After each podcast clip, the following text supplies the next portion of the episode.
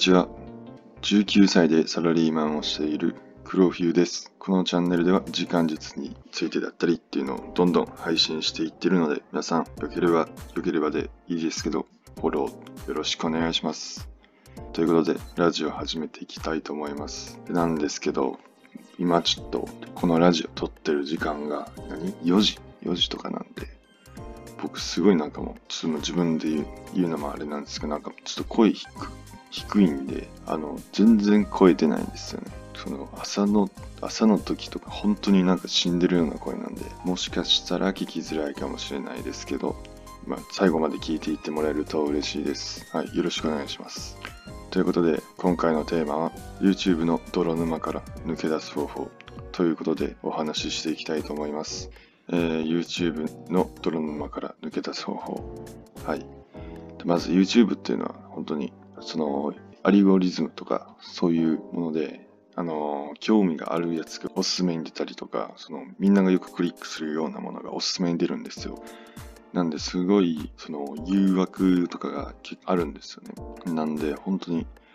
その、サムネとか見た時に、その YouTube ちょっとだけしか見ないと思ってても、ちょっとクリックしたくなっちゃうんですよね。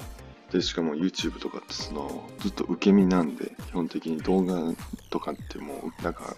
受け身で見れるんで、すごい、その無心で見れるわけなんですよね。で、それでもう中毒性もあると。なんで、本当に、あの、意識しなかったら、あの、やめれなくなるようなもんです、本当に。本当に夜とかの集中力とかを、その、抜けてる時、かけてる時に見ると、なかなかやめれないですよね。本当に YouTube とかって深夜とか見ると本当ダメですよね。うん、なんか本当にやめれない感じがします。もう本当にやめれません。で、本当にあの見てる時っていうのは無心すぎて、なんだろう、時間を無駄にしてる感覚がないんですよね。ああ、もうこれも見ようかな、みたいな。ああ、これもいいやん、みたいな感じで、なんか本当に無心なんで、本当に無駄にして感覚なくなってるんで、本当にそこも恐ろしいところですよね。本当にそういう、でも YouTube みたいな悪いルーティンを減らすのがその時間術っていうので大事大事だと思ってるんで、まあ、どんどんその対策をしていきたいと思いますっ。てか、で、対策としては、まずもそもそもそういう YouTube とかっていうのはもう開く、開いてる時点で負けだと思うんですよね。あと開いてそのサムネとかを見てしまうと本当に誘惑がすごいんで、開くと負けですね。なんで、そもそも YouTube を消すとか、YouTube をページ、ページの端にやるとか、もう、そうしてしまうのが一番いいですね。YouTube の誘惑に勝つには。